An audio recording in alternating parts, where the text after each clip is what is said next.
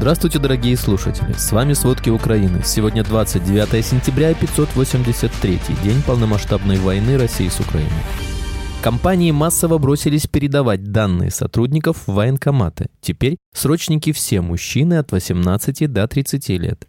Все для победы. Правительство потратит почти 40% бюджета на армию, полицию и спецслужбы. Страны НАТО разместят около 250 истребителей вблизи российских границ. В свою очередь, по всей России проведут учения на случай ядерной войны. ЕС пригрозил отрезать Турцию от технологической продукции из-за ее помощи России. «Газпром» столкнулся с рекордным снижением добычи природного газа. Мэр Москвы заявил, что Азия вслед за Западом начала экономическую войну против России. Обо всем подробнее. Проект российского бюджета на 2024 год, который на прошлой неделе утвердило правительство, а сегодня планировалось внести в Госдуму, нацелен на то, чтобы добиться победы в войне. Об этом на Московском финансовом форуме в четверг заявил глава Минфина Антон Силуанов. «Все для фронта, все для победы», — сказал он, комментируя приоритеты государственных расходов на будущий год. Цитата по ведомостям. По данным Минфина, в 2024 году практически треть казны будет направлена на финансирование армии и гособоронзаказа, то есть чуть более 10 триллионов рублей из 36 триллионов. Работодатели спешат поставить на воинский учет своих сотрудников и уже создали ажиотаж на эту услугу среди аутсорсинговых компаний, пишет коммерсант. Это связано с тем, что с 1 октября юридическим лицам в России грозят штрафы до 500 тысяч рублей за нарушение с предоставлением данных военкоматам. В последние три месяца поступило в четверо больше запросов, чем за полгода, говорит старший менеджер департамента аутсорсинга Мариллион Наталья Коротина. Однако и у специалистов возникают проблемы с оформлением документов в штатах, так как те не готовы к такому потоку людей и к тому же требуют предоставления документов в бумажном виде. В России с 1 октября до 31 декабря будет длиться осенняя призывная кампания. В Министерстве обороны заявили, что призыв также будет проводиться на оккупированных территориях Украины, в Донецкой, Луганской, Запорожской, Херсонской областях и в Крыму. Об этом сообщают российские СМИ. При этом в Генштабе России заверили, что призывников не будут отправлять на фронт и что не планируют проводить дополнительную мобилизацию. Напомним, с начала полномасштабной войны на оккупированных территориях Украины в российскую армию принудительно забрали до 60 тысяч человек. Срочниками теперь являются все мужчины от 18 до 30 лет.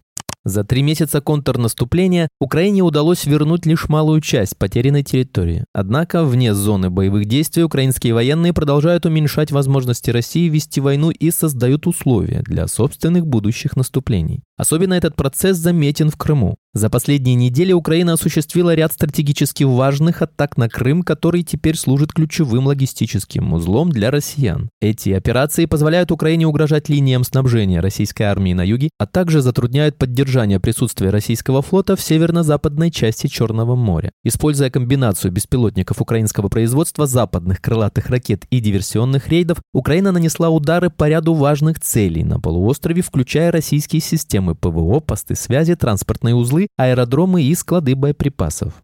В четверг российские войска нанесли удар по городу Красногоровка в Донецкой области. Атака произошла из ствольной артиллерии и привела к гибели двух мирных жителей, а еще трое получили ранения от минно-взрывных устройств. В то же время две ракеты были выпущены и по Авдеевскому коксохимическому заводу в Донецкой области. Это уже не первый раз, когда завод подвергается обстрелам со стороны россиян. В результате таких атак ранее погибали люди. Утром того же дня был открыт огонь по центру Херсона. По последней информации, два человека получили тяжелые ранения и были доставлены в больницу.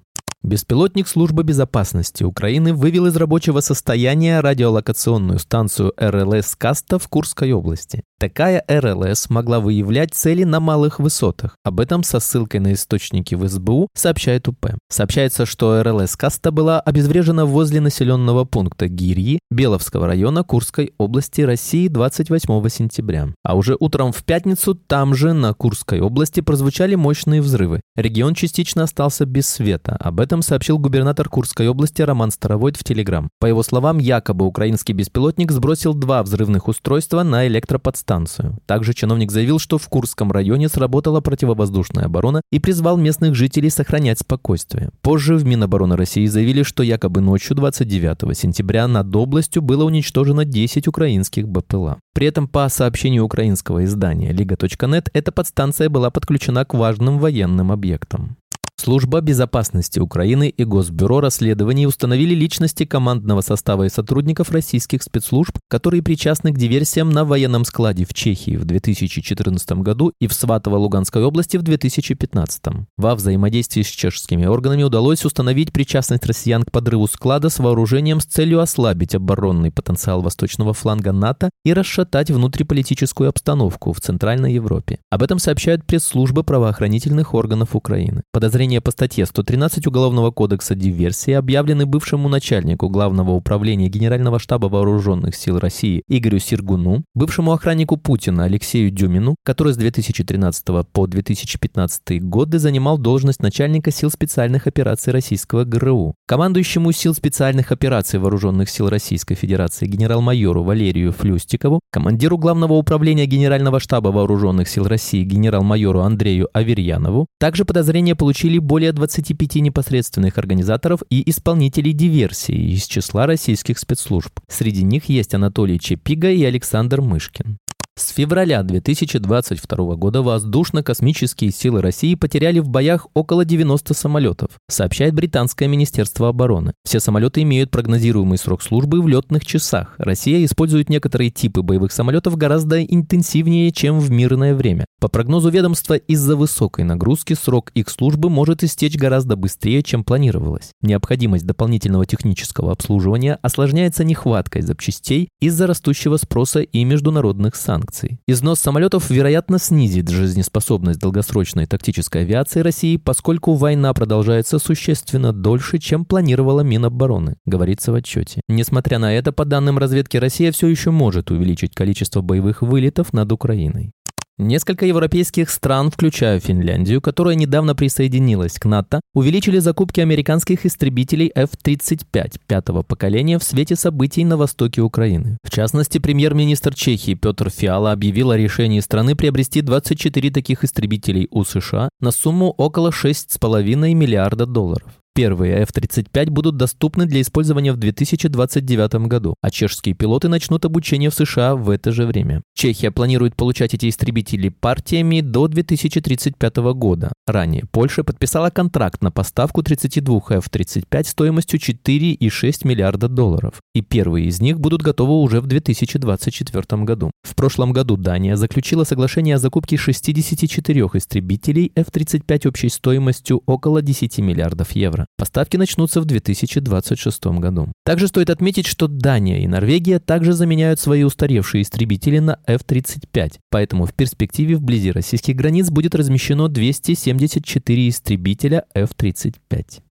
А власти России готовятся к учениям на случай возможной ядерной войны. 3 октября впервые в истории для всех регионов пройдет штабная тренировка по гражданской обороне, пишет база со ссылкой на указ главы Роспотребнадзора Анны Поповой. В документе говорится, что в условиях расшатывания общепризнанных норм и принципов международного права увеличивается опасность перерастания вооруженных конфликтов вблизи границ страны в войну с участием ядерных держав. По легенде учений участникам, а это все ответственные лица, включая чиновников и топ-менеджеров госкорпораций, в России завершилась всеобщая мобилизация, в ряде регионов ввели военное положение, а в отдельных субъектах были полностью разрушены объекты жизнеобеспечения населения до 70% жилого фонда и образовалась угроза возникновения зон радиоактивного загрязнения. Тренировка пройдет во всех регионах за исключением самопровозглашенных Донецкой и Луганской народных республик, а также оккупированных частей Запорожской и Херсонской областей областей.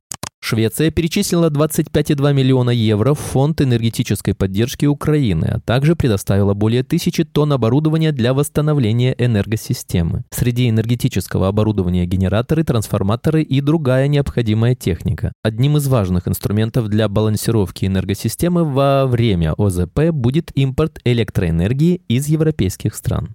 Турция и ряд других стран могут лишиться поставок из Евросоюза определенной технологической продукции, которая затем попадает в Россию и Иран и используется в дронах и других вооружениях, применяемых для ударов по Украине. В десятом пакете санкций ЕС предусмотрел меры по усилению контроля за их соблюдением и теперь может запретить продажу продукции двойного назначения в страны, которые помогают России с параллельным импортом. Еврокомиссия предупредила компании стран ЕС о возможном введении запрета на экспорт определенных компонентов в Турцию и другие страны, сообщает The Guardian. Болгария решила досрочно отказаться от российской нефти. При введении эмбарго Евросоюз разрешил ей продолжить импорт до конца 2024 года, чтобы иметь время для диверсификации поставок. Теперь в Софии решили перенести крайний срок, сообщает Bloomberg. Согласно решению парламента, НПЗ «Нефтохим», расположенный на берегу Черного моря в Бургасе, должен сократить потребление российской нефти до 80% к концу этого года и совсем отказаться от нее к октябрю 2024 года. Россия готова остановить поставки электроэнергии в Китай, если Пекин не согласится увеличить цену покупки на величину экспортной пошлины, которую российское правительство ввело с 1 октября, заявила представитель Интер РАО Александра Панина. По ее словам, холдинг уже уведомил Китай, а также Монголию и Азербайджан о повышении стоимости электроэнергии на 7% с октября. Сегодня-завтра мы ждем ответа от контрагентов. Если завтра мы не получим подтверждения, то планируем начать ограничения, либо полностью отключать объем объемы, сказала Панина цитата по коммерсанту. Также повышение цены может затронуть Грузию и Турцию, но в октябре Интер-РАО не планирует поставки в эти страны. После того, как Евросоюз отказался от импорта электроэнергии из России, Китай стал крупнейшим покупателем Интер-РАО.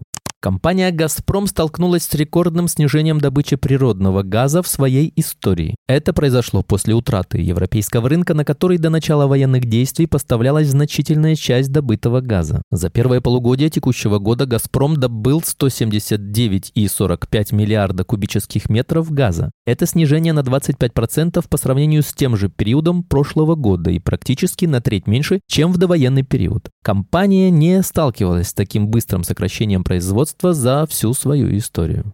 России не стоит полагаться на азиатские страны в вопросе получения современных технологий, поскольку они действуют еще жестче, чем Запад, когда дело касается их интересов, заявил мэр Москвы Сергей Собянин. Он также отметил, что после разворота России на восток из-за санкций, введенных за войну с Украиной, азиатские страны решили выжать максимальную выгоду из сложившейся ситуации. В частности, они активно предоставляют своим компаниям различные преференции, по сути демпинг, и накручивают цену на их продукцию. Никто не хочет дарить технологии ни в области машиностроения, ни в области авиастроения, ни в области микроэлектроники. Более того, нам открыто говорят, хотите получить какие-то технологии, покупайте в целом продукт, пожаловался Собянин. По его словам, Россия сталкивается с еще более сильным давлением, когда отказывается идти на такие условия, ссылаясь на то, что ей нужны в лучшем случае комплектующие, которые она собирается заменить в скором времени. Нам говорят, мы это понимаем, поэтому не собираемся это делать, по крайней мере, по нормальным ценам. Вот двойная цена, пожалуйста», — рассказал Собянин. Спасибо, это были все главные новости о войне России с Украиной к этому часу. Помните, правда существует, а мы стараемся сделать ее доступной. Если вам нравится то, что мы делаем, пожалуйста, поделитесь этим подкастом с друзьями в России. Также, если вы хотели бы помочь нам делать материалы еще более качественными, пожалуйста, оставляйте фидбэк. Это очень важно для нас и для распространения правдивой информации. До встречи.